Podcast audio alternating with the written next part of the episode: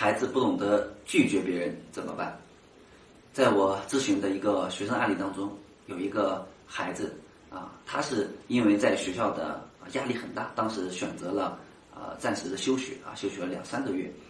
呃，我们我在跟他孩子咨询聊天当中呢，孩子有一个主要的原因就是朋友比较少，所以他在休学的这个呃时间段内呢，经常和朋友在一起玩啊。我我就问他们，我说你们平常都去哪里？他们说平常就是去啊吃吃饭呀，然后晚上很很多时候都会去酒吧呀。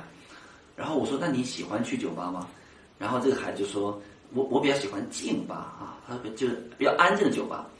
但很多时候呢，同学会带他们去那种啊。就是很很很闹的那种那种酒吧，就在里面会，就是很很跳啊，需要跳舞啊，需要怎么样啊，啊，然后呢，呃，孩子说我不太喜欢那样的场景，因为这个时候其实我还是能理，因为这孩子他是性格是偏内向的，我们说偏内向孩子一般不太能适应非常闹的那种地方，对吧？然后我就说我说那你不喜欢去，那为什么还要去呢？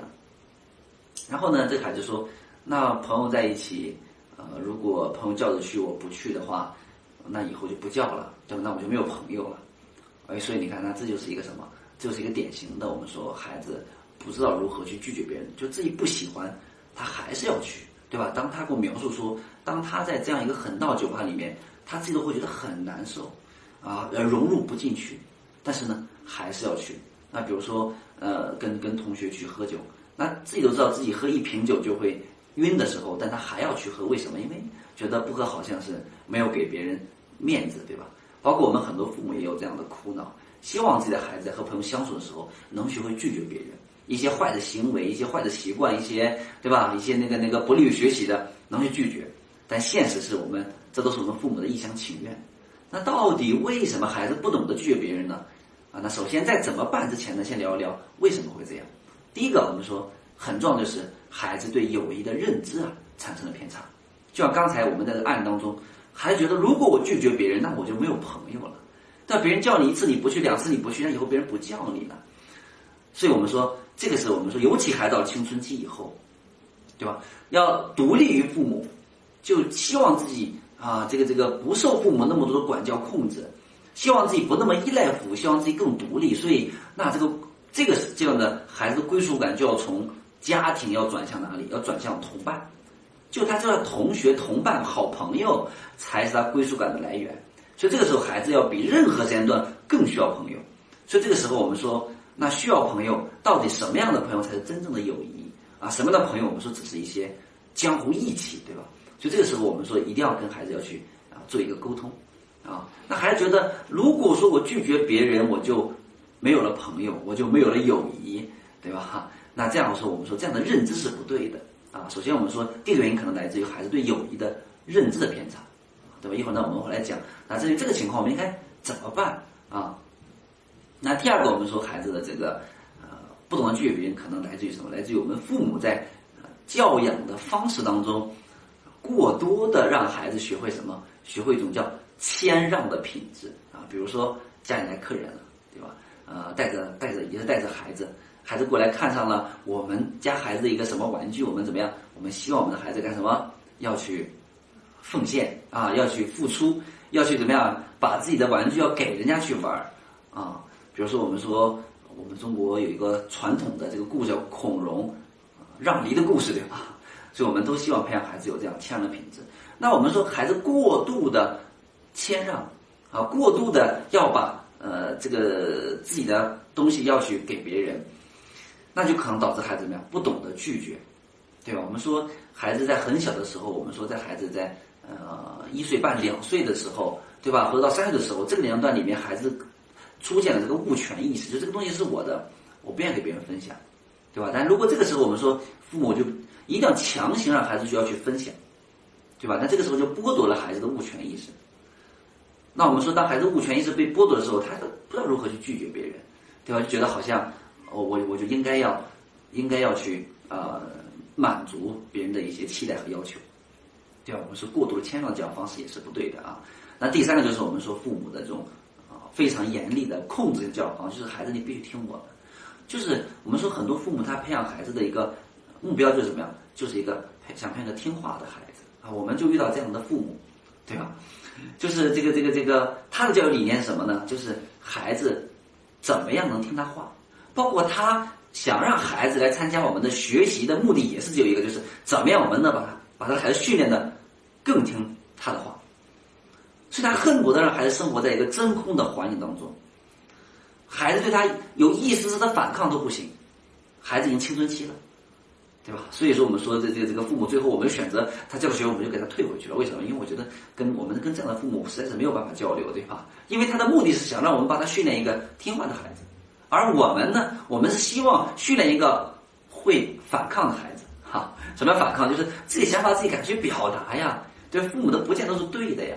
对吧？都已经是中学生了，啊，所以我们说这样的方式，你这样严厉控制的孩子呢，那我们说还出去这个家庭呢，那对别人呢也一定怎么样？你看已经形成一种言听计从的、不敢去反抗的这么一个性格乃至人格，对吧？所以我们说父母严厉的控制方式，也是容易让孩子不懂拒绝别人啊。那第四个原因可能就是父母的这个关系、家庭关系。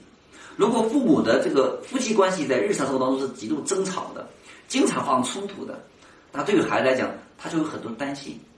他担心什么？他担心父母离婚，啊，他甚至他甚至要去想，那父母这么多的争吵是不是因为自己？对吧？那那那是不是因为我自己哪里做错了，父母才争吵？如果他们离婚了，我就会怎么样？我我就会被抛弃。所以呢，那这样导致的，导致孩子这样的长期的这样的想法就会怎么样？他就不太也容易在外面不太容易拒绝别人，啊，他也会担心我拒绝别人会引发什么冲突，引发什么争执。我拒绝别人，我可能会失去什么。所以我们说，一个孩子不能拒绝别人，可能有这四方面的原因。那怎么办呢？啊，首先我们说要告诉孩子，这个呃没有这个这个这个这个完美的这个事情，对吧？我们在人与人的相处当中，我们说首先不能去追求哦追求完美。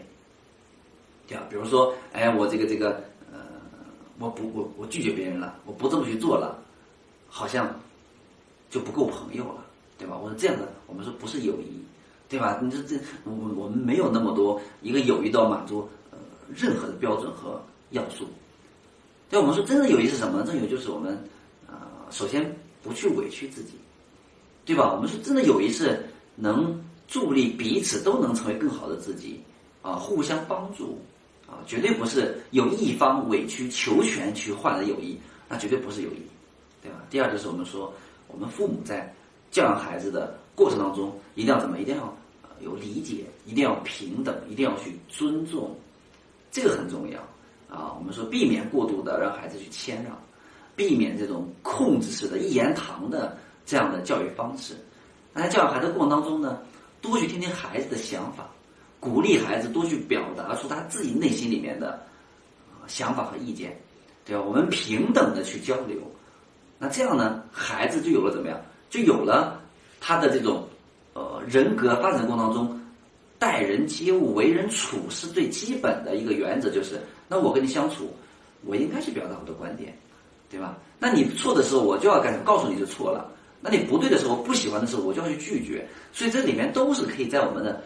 教养方式当中，可以去培养孩子的，告诉孩子，你认为妈妈、爸爸说的不对，你可以提出来，对吧？你认为妈妈这件事情做的不对，对吧？对你的要求不合理，你可以选择拒绝，都是可以的。所以我们说，只有在这样的教养方式当中，才能培养出来一个孩子做事情有标准，做做事情有底线、有原则，该拒绝就要去拒绝。啊，那第三呢，我们说一定要去培养孩子这种。独立自主的这样的一个性格，那怎么去培养呢？就是，呃，我们鼓励孩子自己去做决定，啊，自己去做计划。我们允许孩子去试错，允许孩子去犯错，啊，允许孩子从经验当中去学习。这个很重要啊，就是当孩子有这种啊自己做决定、自己去做计划、自己去啊试错的时候，那孩子就会在这些。首先，他会做事会自己会更投入。那在投入过程当中呢，那他就会去反思自己哪里做的不是很好，对吧？那我下次做这件事情的时候，我的标准是什么？就像回到最初那个呃案例里面，这个孩子特别的在乎朋友，特别的在乎朋友对他的这个跟他的关系。所以，那当他遇到一段就是被这种友谊关系伤害，在这个友谊当中自己觉得呃好像这个友谊被被背叛了，对吧？很伤心的时候，那我就怎么样鼓励他？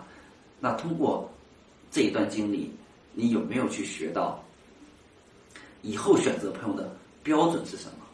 一一段真正的友谊是什么？